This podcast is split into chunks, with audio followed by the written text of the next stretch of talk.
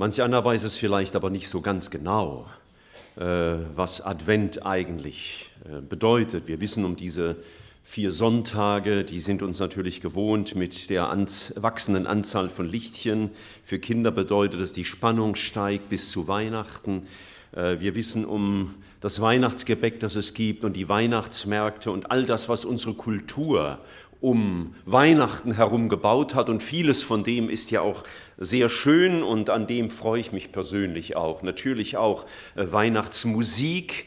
Äh, manchmal finde ich es schade, dass man die Lieder in den anderen elf Monaten nicht so sich zu singen traut, vielleicht, weil es ein bisschen komisch wäre. Aber die Botschaft ist ja eigentlich immer gültig. Wir könnten eigentlich 52 Wochen Advent feiern. In einer gewissen Hinsicht tun das Christen auch. Advent äh, der Begriff selbst ist eine Verkürzung eines Begriffes aus der alten Kirche, Adventus Domini, die Ankunft des Herrn. So war dieser Begriff in lateinischer Sprache, wie das früher und auch zum Teil ja heute noch in der katholischen Kirche üblich ist. Und darunter verstand man, dass Jesus zum einen gekommen ist als, der, als Mensch, als Retter für diese Welt und man verstand darunter aber auch, dass er wiederkommen wird, dass man ihn also erwartet als den Richter und Herrn der Welt. Das ist das ganz alte Verständnis von Advent. Nun wurde die, das Neue Testament ja nicht in Lateinisch geschrieben, es gab dann später äh, Übersetzungen ins Lateinische ähm, sondern das Neue Testament wurde in Griechisch geschrieben und das entsprechend griechische Wort Epiphania, das kennen die, die sich im Kirchenkalender ein bisschen auskennen, dass es ein Epiphaniasfest gibt, das ist der 6. Januar und von da aus berechnet man ein Stück weit das Kirchenjahr. Und dieses Wort Epiphania wurde in der, im weltlichen Sprachgebrauch verwendet, um die Ankunft eines Königs die Ankunft des Kaisers zu zeigen. Also wenn der Kaiser eine Stadt besuchte, dann feierte man Epiphania, die Ankunft des Königs. Und für Christen war das ein sehr willkommener Begriff, äh, der nun aus der griechischen Kultur herauskam, um deutlich zu machen, das ist wie wir leben. Wir leben Epiphania, wir leben die Ankunft unseres Königs, der eben nicht in Rom auf einem äh, Thron sitzt, sondern wir, ähm, wir feiern die Ankunft unseres Königs Jesus Christus. Diese Zeit war in alter äh, äh, christlicher Tradition übrigens eine Fastenzeit, also genau das Gegenteil von dem, was wir heute haben. Ähm, man, es war, äh, waren aufwendige Feiern verboten, auch aufwendige Hochzeiten, also sowas wie gestern wäre gerade noch gegangene, das war ja ein Tag vor, die Hochzeit gestern war ja ein Tag vor dem ersten Advent, aber es waren nur ganz schlichte Hochzeiten erlaubt. Warum? Nun, man hat vier Adventssonntage eingeführt. Warum gerade vier? Weil zum Zeitpunkt der Geburt unseres Herrn, nach biblischer Zeitrechnung, es etwa 4000 Jahre her war, dass der Sündenfall stattgefunden hatte mit Adam und Eva im Garten Eden, mit der Schlange und dem Baum und so weiter. Das war 4000 Jahre her und deswegen erinnerte man sich, wenn man jetzt ähm, an die, das Kommen unseres Herrn dachte, daran, dass man 4000 Jahre gewartet hatte, bis der Erlöser kam. Deswegen wisst ihr also, warum die vier Kerzen. Die sind in vier Wochen wieder weggeräumt, aber sie symbolisieren 4000 Jahre Geschichte, Heilsgeschichte ohne Jesus. Man hat damals vor Augen gehabt, es braucht einen Erlöser, der kommt, um Menschen aus ihrer Verlorenheit Gott gegenüber zu erretten. Wir kennen das aus dem vielleicht berühmtesten oder einem der berühmtesten Weihnachtslieder, O du Fröhliche, wer kennt das nicht? Ähm, da heißt es unter anderem einmal, Welt ging verloren, Christ ist geboren. Das drückte etwas aus. Jesus ist gekommen, um zu erlösen. Nun, in der, im Lauf der Christenheit, in den Jahrhunderten seit Jesus geboren wurde, haben sich in verschiedenen Regi Regionen Europas die Betonungen des ersten und des zweiten Kommens Jesu unterschiedlich ausgeprägt. Im gallischen Sprachraum, also was heute so Frankreich, Belgien und Luxemburg und weiß nicht, was da so genau dazugehörte damals, das wissen die Asterix- und Obelix-Freunde besser als ich, ähm, da war die Betonung ganz stark, Jesus wird wiederkommen. Es war die endzeitliche Betonung ganz stark. Jesus kommt als Richter der Welt. Und deswegen war in diesem, Sprach, in diesem Sprachraum ähm, die Weihnachtszeit eine Zeit ernster Buße in dem Denken, er wird wiederkommen, um Gericht zu halten über diese Welt. Daher eine Fastenzeit. Und im eher römischen Sprachraum war, das, war die Menschwerdung stärker betont, also das erste Kommen unseres Herrn und deswegen ein fröhliches Fest. Ich finde es interessant, dass sich so in der Kirchengeschichte beide Betonungen erhalten haben, wenn auch von Region zu Region unterschiedlich betont. Und für uns heute als Christen, so wie wir als Gemeinde Christsein verstehen, ähm, sind beide Aspekte gleichwertig zu betonen. Einmal, Jesus kam für Menschen, um ihr Gericht zu tragen, deswegen das Kreuz. Und das ist eine frohe Botschaft, dass ich weiß, meine Schuld ist vergeben, ich kann mit Jesus versöhnt werden. Deswegen habe ich mich gefreut, dass ihr als Chor vorhin so ein mitreisend fröhliches Lied gesungen habt. Weil es die größte und frohmachendste Botschaft der Welt ist. Jesus ist gekommen. Aber zugleich bedeutet Advent eben auch, Jesus wird wiederkommen, um eine gottlose Welt zu richten einer gottlosen Welt zu zeigen, es hat Konsequenzen, mich zu missachten, und zwar ewige Konsequenzen. Beide Aspekte sind deutlich und wichtig. Die frohmachende Botschaft, der Retter ist gekommen, und der andere Aspekt, der Richter wird kommen. In unserer heutigen äh, Welt ist Weihnachten natürlich ganz extrem sogar das Erste. Es ist eher eine enthemmte Party. Manchmal habe ich den Eindruck, es entwickelt sich immer zu so einer Vorkarnevalszeit wenn man die Leute mit ihren äh, Elchgeweihen und ihren lustigen Mützen, die so blinken und dann mit viel Alkohol das Ganze feiert, Weihnachtsfeiern in Betrieben sind manchmal nicht viel mehr als Sauffeste, dann fragt man sich, was ist hier passiert? Der, die zweite, der zweite Aspekt, dieser ernste Aspekt, dass Jesus wiederkommen wird, hat in unserer Welt heute anscheinend gar keinen Platz mehr. Bevor ich zum biblischen Text komme, der uns heute in der Predigt leiten soll, noch eine Kleinigkeit. Und das ist für mich ein, ein sehr schöner Gedanke, der auf Jesus hinweist. Das Wort Epiphania wurde nicht nur verwendet, um zu sagen, dass der König kommt, sondern es wurde im allgemeinen Sprachgebrauch auch verwendet, um auszudrücken, wir werfen ein Licht auf etwas. Wir strahlen etwas an. Jemand zeigt sich öffentlich. Und das ist auch der Grund, warum Advent so viel mit Licht zu tun hat, ja? Weil durch das Kommen Jesu das Licht auf ihn geworfen wurde. Und die Adventszeit soll genau das sein. Wir wollen das Licht auf Jesus werfen. Nicht auf Geschenke, nicht auf Adventskränze und solche Dinge. Das sind Beiwerk, sondern wir wollen viel Licht auf Jesus werfen. Auf seine Botschaft. Und nicht vergessen, dass er sein Licht auch in unser Leben werfen will. Er will in unser Leben hineinleuchten, um deutlich zu machen uns, wie er uns sieht. Die Ankunft also eines Königs, auf den unsere Aufmerksamkeit gerichtet sein soll, auf den das Licht geworfen wird, dass man ihn sieht. Und dabei erinnere ich mich an die Predigt von dir vom letzten Jahr, mehr Jesus an Weihnachten. Und ich glaube, davon haben wir immer noch nicht genug, deswegen machen wir an der Stelle weiter. Mehr Licht auf Jesus werfen. Wir lesen einen Bibeltext aus dem Buch Titus, dem Titusbrief, einem Brief des Apostels Paulus an einen seiner Schüler. Und er sagt dort zusammenfassend Folgendes.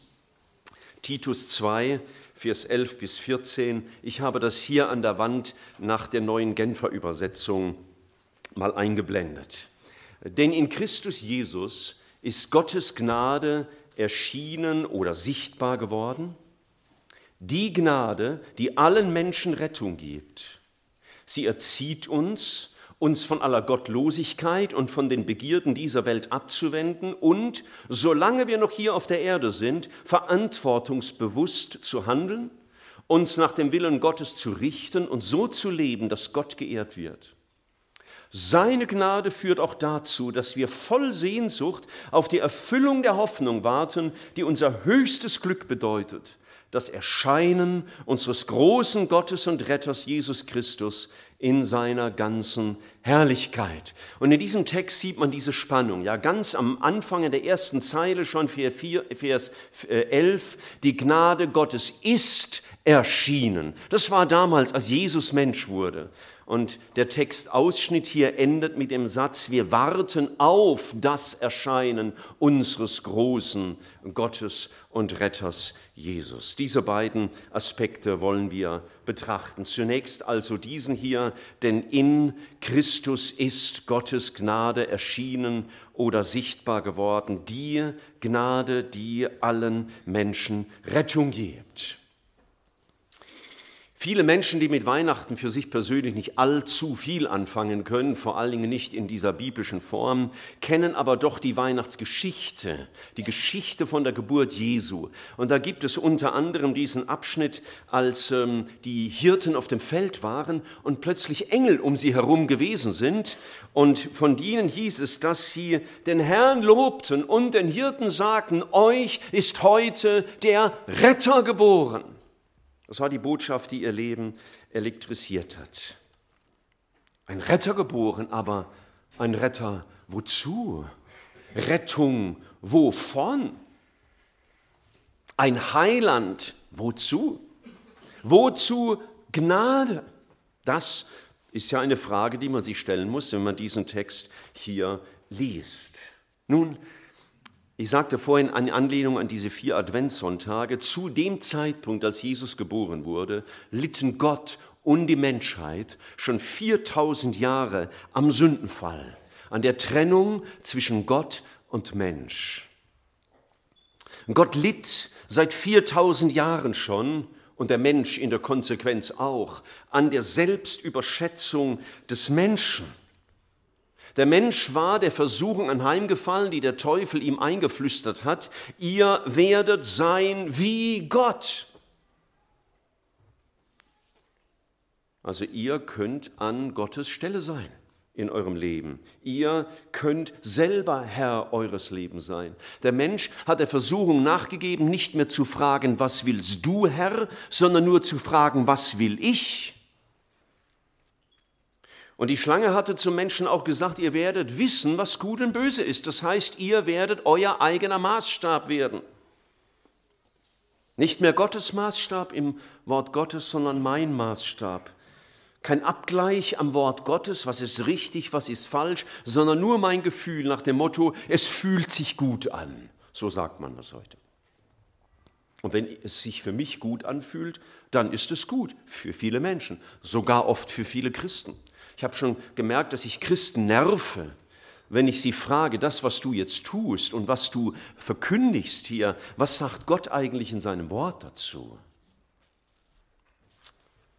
Manchmal muss man sich als Christbeine entschuldigen, dass man die Bibel noch verwendet. Gott litt also an dieser Selbstüberschätzung des Menschen und das hatte viel Not auch für die Menschen gebracht. Kurz nach dem Sündenfall, oder ja nicht kurz, aber einige Zeit später, gab es den ersten Mord. Kein ermordet seinen Bruder Abel. Das zwischenmenschliche Elend war da. Gott hatte Gericht gebracht über die Welt mit der Sintflut. Ja, die Sünde hat Folgen. Gott lässt das nicht einfach so stehen. Und es hat enorme Kommunikationsprobleme hervorgebracht zwischen den Menschen. Als der Turm von Babel gebaut wurde und Gott die, die Sprachen verwirrte, da war nicht nur ein Problem, dass man einander die Sprache nicht mehr verstand, die wir mit unseren Lippen aussprechen, mit unseren Zungen, sondern man hat sich als Menschen nicht mehr verstehen können im Sinne der verschiedenen Denkweisen. Und seither versuchte der Mensch, der religiöse Mensch, Gott einzubauen in sein Leben. Und das sagen mir manche Menschen, ich habe Gott eingebaut in mein Leben.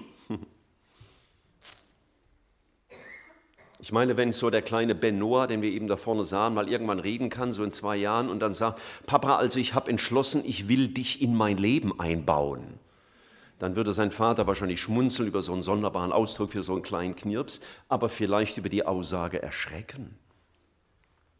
Wie sehr muss Gott erschrecken, wenn wir ihn in unser Leben einbauen? So als wären wir die, die über ihn verfügen könnten. So sieht Gott den Menschen. Der Mensch hat sich selbst zu Gott gemacht. Und deswegen ist er Sünder. Das sehen wir heute. Wie viel Hass und Lieblosigkeit und Arroganz prägt unsere Welt. Wie sehr, wie sehr leiden Menschen unter ihrem eigenen Versagen, leiden unter ihrer Schuld und ihrem belasteten Gewissen, vielleicht auch du. Wir versuchen es wegzudiskutieren und klein zu machen, aber es gelingt uns nicht. Das Gewissen will einfach keine Ruhe geben. Seitdem der Mensch von Gott getrennt ist, leidet er an fehlender Identität. Woher komme ich? Wer bin ich? Wohin geht mein Leben? Er hat Probleme mit seiner Identität, das merken die vielen Psychotherapeuten. Er hat Probleme mit der Orientierung, wofür bin ich überhaupt da? Und deswegen springen Menschen so hin und her mit ihren Lebensentwürfen und wissen doch nicht genau, wohin geht das Leben eigentlich. Und man hat keine wahre Zukunftshoffnung, keine Sicherheit, was die Zukunft angeht. All das sah Gott. Und Gott hätte jetzt sagen können, naja, ihr seid ja selber schuld daran, ihr habt euch ja von mir getrennt und jetzt müsst ihr halt die Suppe auslöffeln, die ihr euch eingebrockt habt. Und ein Stück weit lässt Gott uns das auch spüren. Wir spüren die Folgen unserer Sünde Gott gegenüber. Aber Gott hat uns nicht einfach laufen lassen. Gott hat uns nicht einfach dahingegeben. Gott hat nicht einfach gesagt, so, naja gut, das war's jetzt eben, das habt ihr jetzt gemacht, das ist eben, eben so, da kann man nichts mehr machen. Sondern da ist Gottes Gnade erschienen. Gott, der es nicht nötig hätte. Gott, der ohne weiteres einen neuen Beginn machen könnte mit einer ganz neuen Menschheit. Ein Gott, der sich zurückziehen könnte in seiner Heiligkeit und sagen könnte, bitteschön, ihr wolltet das so, ich bleibe jetzt meinem Himmel, wir sind für den Rest eures Lebens getrennte Menschen. Wir, dieser Gott zeigt uns Gnade. Er kommt in unser Leben hinein. Advent. Jesus kommt. Das ist aktiv, das ist Entschlossenheit, das ist Zielsetzung, das ist Liebe in Aktion. Gott wird Mensch. Er greift ein in unser Denken, in unser Wollen, in unser Handeln, um uns zu neuen Menschen zu machen. Was der Prophet Jesaja einmal ausgerufen hat, und ich liebe diese Formulierung, im Propheten Jesaja Kapitel 64, Vers 1, als der Jesaja die ganze Not sah der religiösen Menschen, die doch irgendwie verloren waren Gott gegenüber, da ruft er einmal laut aus, dass du doch den Himmel zerreißen und herabkommen würdest. Das hat er den Menschen zugerufen. Genau das ist passiert, als die Hirten auf dem Feld lagen. Da ist buchstäblich der Himmel aufgerissen und die Menge der himmlischen Heerscharen war da und Gott kam auf diese Erde und wurde Mensch. Und um diese Zeit herum äh, war ein ziemlich alter Mann, ein Priester, ein jüdischer Priester im Tempel, äh, hat dort seinen Dienst versehen. Er war schon sehr alt und seine Frau und er hatten keine Kinder bekommen und Gott überrascht sie und kündigte ihnen an, sie würden ein Kind bekommen. Wenn du jetzt denkst, das ist das Christkind, dann muss ich dich enttäuschen, du solltest deine Bibel vielleicht doch mal wieder zur Hand nehmen, sondern es war sein Vorläufer. Das war der, der ihn ankündigen sollte später, Johannes, der Täufer würde er werden. Und diesem alten Mann hat Gott Einblick gegeben. Du wirst einen Sohn bekommen, der wird den Messias ankündigen und der wird Folgendes tun. Er sagte, Gott sagte zu diesem alten Mann, dass sein Sohn einmal der sein wird. Du wirst sein Volk zu der Erkenntnis führen, dass es durch Vergebung seiner Sünden gerettet wird. Das war das Kommen unseres Herrn. Er will uns zur Erkenntnis führen, dass wir gerettet werden müssen und gerettet werden können, und zwar durch die Vergebung unserer Sünde. der Sünde, dass wir ein anderes Ziel verfolgen mit unserem Leben, als Gott es mit unserer Schöpfung wollte. Denn das ist Sünde. Ein anderes Ziel zu verfolgen mit meinem Leben, als das, was Gott mit meinem Leben in der Schöpfung vorgesehen hat. Jesus kam oder Gott kam in Christus auf diese Welt, um uns Vergebung zu schenken, uns neue Identität zu schenken, dass wir begreifen, wer bin ich uns neue Orientierung zu geben, wofür lebe ich überhaupt und uns neue Hoffnung zu geben, wohin gehe ich. Und im Weiteren sagte Gott zu diesem alten Mann, dass dieses ganze Werk dazu dient, um denen Licht zu bringen, die in der Finsternis und im Schatten des Todes leben. So dramatisch war das für Gott. Es waren nicht einfach nur ein paar Problemchen, sondern es war Finsternis und Todesschatten über Menschen, die ohne Christus leben. Und Gott wollte ihnen Licht geben, Einsicht, Klarheit über ihre eigene Verlorenheit. Und ich wünschte sehr, dass du für dich Klarheit hättest, dass du verloren bist ohne Jesus nicht nur, dass du kein religiöser Mensch bist oder halt ein bisschen anders unterwegs bist, sondern dass du verloren bist ohne Jesus, dem ewigen Gericht geweiht. Er würde kommen, um Licht zu bringen, damit man Jesus erkennt und begreift, oh, in Jesus ist ja mein Erlöser gekommen. Das braucht auch Erleuchtung im Kopf und vor allen Dingen im Herzen. Viele haben Dinge gehört mit ihrem Kopf, aber sie verstehen es nicht mit ihrem Herzen. Und Jesus würde kommen, um Licht zu bringen, um zu erfassen, er ist mein Erlöser. Als ich das begriff mit 14, das ist bald 45 Jahre her, da bin ich durch die Straßen gehüpft vor Freude. Nicht jeder macht das so und freut sich trotzdem. Aber das war für mich die gewaltige Entdeckung.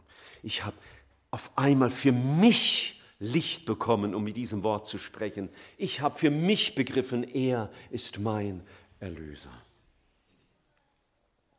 Deswegen ist Advent eine Freudenbotschaft. Sie wirft Licht auf meine Verlorenheit, aber auch auf seine Rettung. Denn Rettung macht keinen Sinn, wenn wir Verlorenheit nicht begriffen haben. Es ist Gnade Gottes, es ist Liebe Gottes, wenn er uns unsere Schuld zeigt, wenn er uns ein schlechtes Gewissen macht, wenn er uns das Gefühl gibt, verloren zu sein, wenn in uns Angst entsteht, vielleicht für immer von ihm getrennt zu sein. Das ist Gnade Gottes. Freu dich darüber, wenn du noch ein Empfinden hast für Schuld und ihre Konsequenz. Aber Gott schenkt nicht nur Einsicht über Schuld, sondern er gibt Klarheit für die Rettung für den Retter, für seine Liebe. Und wir können begreifen, wenn wir das lesen, Gottes Liebe und sein Heil sind buchstäblich mit Händen zu greifen gewesen. Das ist Advent. Wenn wir Advent feiern, bezeugen wir, dass das Heil unseres Gottes ist mit Händen zu greifen. Nun sagt mancher vielleicht, oh toll, das möchte ich auch haben. Meine ganze Schuld weg, Gewissheit des ewigen Lebens und dann bloß noch auf den Himmel zu warten. Nicht ganz so schnell, lieber Freund. Ähm, vielleicht sollten wir aus unserem Predigtext mal noch eine andere Sache bedenken. Ähm, ich habe hier mal etwas anderes unterstrichen, was ich jetzt betonen will, aber ich lese noch mal ab Vers 11. Denn in Christus ist Gottes Gnade erschienen oder sichtbar geworden, die Gnade, die allen Menschen Rettung gibt. Und jetzt kommt der Abschnitt, auf den es mir jetzt ankommt. Sie, also die Gnade Gottes, sie erzieht uns, uns von aller Gottlosigkeit und von den Begierden dieser Welt abzuwenden und, solange wir hier auf der Erde sind, verantwortungsbewusst zu handeln, uns nach dem Willen Gottes zu richten und so zu leben, dass Gott geehrt wird. Rettung von Gottes Seite bedeutet nicht nur, der ganze Müll meiner Vergangenheit ist bewältigt und vergeben. Das ist so und das bringt mich immer wieder neu zum Jubeln. Deswegen habe ich mich heute Morgen gefreut, Abendmahl zu feiern. Meinen Gott anzubeten für die Tatsache der Vergebung meiner Schuld. Aber Was Gott will, ist nicht nur die Vergangenheit zu vergeben, sondern Neues zu machen. Mein Leben soll sich ja ändern. Ich soll ja dem wieder ähnlicher werden, wozu Gott uns Menschen gemacht hatte. Und deswegen dieser, dieser, dieser Schriftabschnitt, Heil, das ist nicht nur ein religiöses Gefühl, nicht nur die Lösung meiner irdischen Probleme, sondern Heil bedeutet, Gott rettet mich, damit mein Leben anders wird, damit es Jesus ähnlicher sieht. Und nebenbei, ein Leben, das Jesus ähnlicher sieht, wird viel wertvoller, viel reicher. Und ich bin Gott so dankbar, dass er mein Leben nicht gelassen hat, wie es war, sondern es verändert. Es ist nicht nur, dass es mir zu seiner Ehre dient, es ist auch gut für mich. Denn wenn unser Leben sich nicht ändern würde, wenn wir so blieben, wie wir sind und nur Jesus noch so on top in unser Leben packen, ihn einbauen in unser Leben, wer würde uns dann retten, wenn der Richter kommt? Denn Jesus wird ja kommen als Richter. Wenn unser Leben so bliebe, wer könnte uns retten? Er will, dass wir uns von der Gottlosigkeit abwenden, haben wir eben gelesen. Und gottlos bedeutet immer ein Leben, in dem Gott nicht das Zentrum ist. Mancher sagt mir, ich bin noch nicht gottlos, ich glaube ja an Gott und ich bete manchmal in Gott, an, äh, zu Gott und manchmal spende ich sogar für Gott und manchmal mache ich auch was für Gott, ja. Ich baue Gott in mein Leben ein, ja. Aber Gottlosigkeit bedeutet, Jesus ist nicht der Herr. Wenn deine Beziehung weniger ist, als dass Gott dein Herr ist, nennt Gott dein Leben gottlos. Es ist nicht billiger zu haben. Ich meine, gestern haben zwei junge Leute hier gesessen und einander geheiratet. Und dann habe ich ein Trauversprechen abgenommen. Und dann fragt man ja, willst du? Und dann prägt man so eine Litanei vor und dann äh, sollen die sagen, ja, mit Gottes Hilfe. Und jetzt würde der Bräutigam sagen, ja, aber mit Einschränkungen. So 90 Prozent, okay, aber 10 Prozent möchte ich doch noch meine Freiheit, das ist mir zu eng. Was hätte wohl die Braut gesagt? Die hätte sicher nicht gesagt, cool. Nein, die wäre entsetzt davongelaufen. Haben sie aber nicht gesagt und nicht einmal gedacht. Stehst du, diese beiden haben einander sich ganz anvertraut. Ganz. Und das bedeutete auch vieles andere, was hinter ihnen war, abzubrechen. Gottlosigkeit bedeutet, Gott ist nicht das Zentrum. Wir sollen, so lehrt uns Gott in der Errettung, die weltlichen Begierden uns von, den weltlichen Begierden abzuwenden.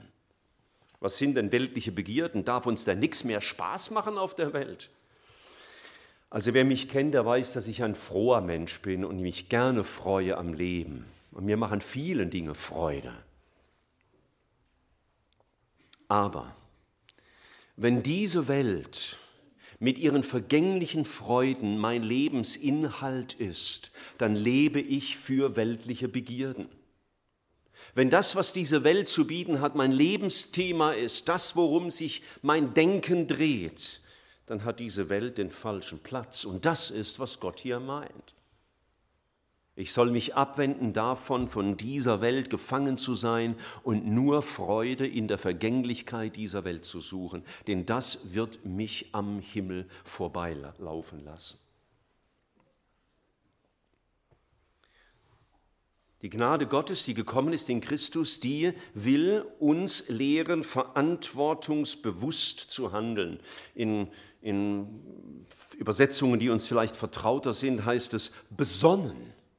Das heißt überlegt, mit einem klaren Konzept. Und zwar nicht einem Konzept, das ich mir schreibe, sondern das Gott geschrieben hat. Gottes Gnade lehrt uns, in Verantwortung ihm gegenüber zu leben. Ich verantworte mein Leben vor Gott. Ich verantworte meine Ehe vor Gott. Ich verantworte die Beziehung zu meinen Kindern vor Gott. Ich verantworte die Beziehung zu meinen Kollegen vor Gott. Mein Leben lebe ich in Verantwortung vor diesem Gott. Und wenn Gott uns retten darf und retten will und retten soll, dann will er uns eben ein neues Denken schenken und dazu gehört, in Verantwortung vor diesem Gott zu leben. Und ich kann dir sagen, das hat so viel Ordnung in mein Leben gebracht, in mein Denken, so viel Gesundheit in meine Maßstäbe, in meine Seele. Das ist gut für mich. Es ehrt meinen Herrn und es ist so gut für mich, wenn ich nicht mehr in Verantwortung mir gegenüber lebe, sondern in Verantwortung vor diesem Gott. Und deswegen will er das, weil es gut ist für mich. Und als Christus gekommen ist, da wollte er, dass wir lernen, unser Leben nach dem Willen Gottes auszurichten oder gerecht zu leben.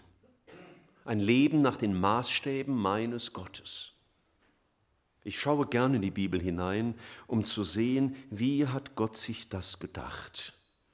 Und wir haben vorhin in dem Beitrag von Stefan und Christina gehört, dass ihnen ein Prediger gesagt hat, aber diese Maßstäbe zu leben sei, hoffentlich zitiere ich es richtig, weder schwer noch leicht, sondern, wisst ihr noch was? Unmöglich.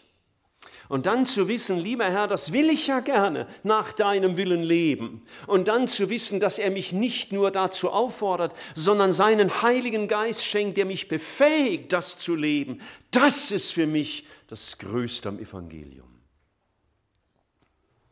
Gottes Gnade lehrt uns, nach dem Willen Gottes zu leben und so zu leben, dass Gott geehrt wird oder gottesfürchtig zu leben. Ein Leben zu führen, das seine Ehre sucht und nicht seine Ehre verletzt.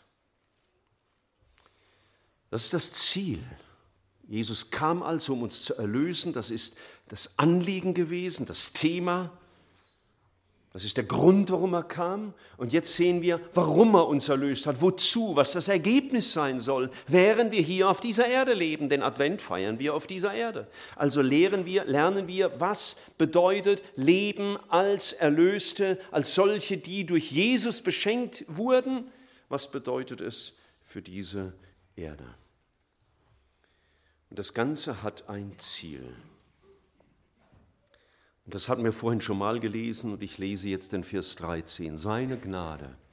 Also diese Gnade, die gekommen ist, um mir zu vergeben, diese Gnade, die gekommen ist, um mein Leben zu erneuern, ja, dass ich nicht mehr den weltlichen Begierden diene, sondern gottesfürchtig lebe und besonnen und verantwortungsbewusst vor ihm. Diese Gnade, die mein Leben umkrempelt, völlig neu macht, die führt auch dazu, dass wir voll Sehnsucht auf die Erfüllung der Hoffnung warten, die unser höchstes Glück bedeutet.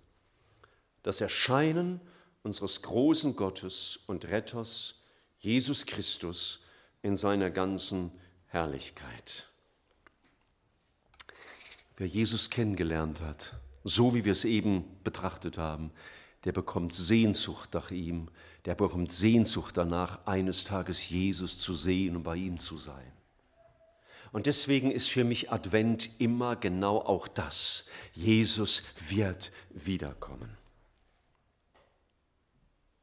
Advent zu leben bedeutet, ich erwarte ihn. Ihn zu erwarten, das bedeutet für mich und für jeden, der ihn glaubt, der ihn ehrt und der ihn wartet, er wird uns retten in seinen Himmel, denn den hat er vorbereitet. Christen sehnen sich in dieser Zeit nicht so sehr nach Weihnachtsessen und Weihnachtsgeschenken, sondern danach, dass das volle Licht auf ihn geworfen wird und ich ihn kommen sehe. Dass Jesus wiederkommt und alle Welt ihn sieht und anerkennt, ist das Spannendste, was vor mir liegt. Und darauf freue ich mich ungeduldig und mit Sehnsucht, dass die ganze Welt sieht, dass Jesus der Herr ist.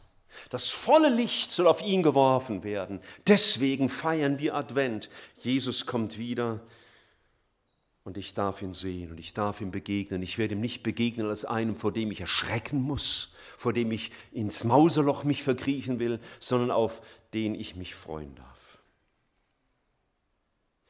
Aber ich muss auch sagen, für alle, die ihn missachten, für alle, die ihn nur als Dekoration nahmen für ein besinnliches Weihnachtsfest, die ihn aber nicht als Herrn und Retter annahmen, die seinen Geburtstag feiern, aber ohne ihn,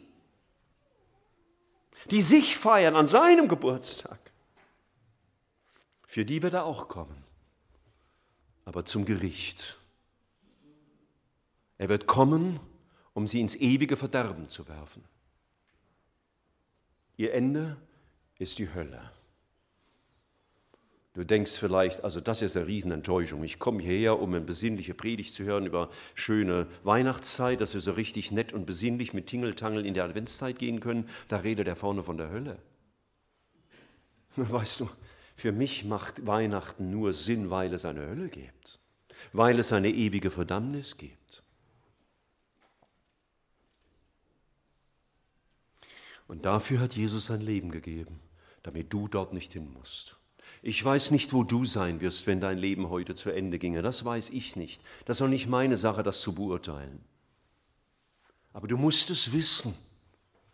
Und ich möchte dir diese Frage stellen, ist das erste Kommen Jesu auf diese Erde für dich eine Wirklichkeit geworden, sodass du sagen kannst, er ist mein Erlöser geworden? Er ist nicht nur damals in, in Bethlehem geboren, sondern gewissermaßen in meinem Herzen geboren. Er ist mein Herr geworden. Ich bin wieder geboren, weil Jesus der Herr meines Lebens wurde. Oder weißt du viel über ihn, aber du hast ihm noch keine Antwort gegeben, die seiner würdig wäre, die seinem ersten Kommen würdig wäre. Denn schau, und damit endet unser Text, er ist es ja, Jesus, der sich selbst für uns hingegeben hat, um uns von einem Leben der Auflehnung gegen Gottes Ordnungen loszukaufen und von aller Schuld zu reinigen und uns auf diese Weise zu seinem Volk zu machen, zu einem Volk, das ihm allein gehört und das sich voll Eifer bemüht, Gutes zu tun. So dafür kam Jesus. Er hat sich hingegeben für ein Ziel. Er hat sich nicht hingegeben für schöne Weihnachtsgefühle, für schöne Musik und Weihnachtsgans, sondern er hat sich hingegeben, um uns loszukaufen, damit unser Leben anders wird.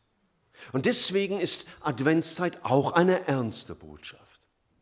Es ist die Botschaft der unglaublichen Freude. Er hat meine Schuld getragen. Er hat mich mit Gott versöhnt. Ich darf in den Himmel kommen. Ich darf auf ihn warten, dass er wiederkommt und mich in seine Herrlichkeit nimmt. Und es ist auch die Botschaft, die uns deutlich macht, es gibt auch einen anderen Ausgang. Es gibt nicht für jeden Menschen Gott gegenüber ein Happy End, sondern ein Holy End, ein heiliges Ende, wenn wir ihm begegnen. Wir wollen an Advent das Licht auf Jesus werfen. So habe ich vorhin gesagt, Epiphania heißt das Licht auf Jesus werfen. Wir wollen uns zur Umkehr rufen lassen, dort wo wir noch in der Selbsttäuschung leben, wo nur das Licht der Bäume und das, das Fest und die Geschenke im Zentrum stehen, aber nicht er. Und wir wollen uns zur Freude befreien lassen, weil wir wissen, wenn er kommt, kommt er für mich nicht als Richter, sondern ich darf ihm mit Freude entgegengehen, weil er mein Retter wurde. Weil mein Leben von ihm verändert wurde, um für ihn da zu sein. Advent, Jesus ist gekommen und Jesus wird wiederkommen. Zwischen diesen beiden Polen bewegt sich die Zeit bis zum 24. Dezember, wenn ich jetzt mal über die Adventszeit sprechen darf. Und ich wünsche dir, dass du beides bewegst und dass du dich nicht flüchtest in oberflächlichen Tingeltangel ich wünsche dir als Christ, dass du nicht nur gehetzt und gestresst durch diese Wochen gehst, sondern dass du Zeit findest, immer wieder neu, nicht nur Adventslieder zu singen, sondern sie in deinem Herzen zum Klingen zu bringen. Jesus ist kommen. Grund ewiger Freude. Das soll für mich die nächsten drei Wochen prägen. Und ich will zugleich daran denken, er wird wiederkommen. Und wenn er kommt, soll er mich nicht bei etwas antreffen, wofür ich mich schämen muss. Wir wollen still werden zum Gebet, jeder für sich, für einen kleinen Moment wollen wir still werden, um nachzudenken über das, was Gottes Wort uns zu sagen hatte, auch an diesem Morgen. Und ich schließe das dann ab.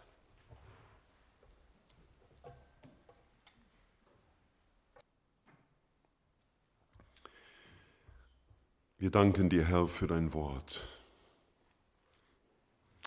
Nicht meine Predigt ist die Wahrheit, sondern dein geschriebenes Wort, das all das widerspiegelt in schriftlicher Form, was du, Herr Jesus, bist. Dein Wort ist Wahrheit. Danke für die gewaltige, überragende, überwältigende Botschaft der Rettung. Gott wird Mensch und nimmt unsere Strafe auf sich, damit wir Frieden haben dürfen mit Gott. Gott kommt in unser Leben, um es neu zu machen, um es zu verändern. Nicht uns nur einen neuen moralischen Kompass zu geben und uns anzutreiben, sondern in uns neues Leben zu schaffen, selbst zu bewirken.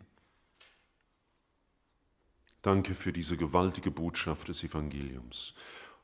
Aber wir wollen auch dein Wort ernst nehmen, wo es von deinem zweiten Kommen spricht, dass es nicht für alle ein Happy End gibt, nicht ein Ende in der Herrlichkeit, sondern dass du wiederkommen wirst als Richter dieser Welt. Und Herr, du kennst jeden, der heute mit uns hier ist. Du weißt, wie fromm sein Äußeres auch sein mag, wie es in seiner Beziehung zu dir aussieht. Du weißt das. Und vielleicht hast du heute Morgen dein Licht in manches Herz fallen lassen, das heute erschrocken ist in deiner Gegenwart. Wie gut wäre das? Weil du uns nicht nur erschreckst, sondern uns den Ausweg zeigst. Du hast gesagt, kommt her zu mir alle, die ihr mühselig und beladen seid. Ich will euch Frieden geben. Hilf uns, Herr, in der Tiefe zu erfassen, was Advent bedeutet. Und dass wir mit Freude, über deine Erlösung nachdenken und mit Freuden auf dich warten können, wenn du wiederkommst. Dafür beten wir dich an. Amen.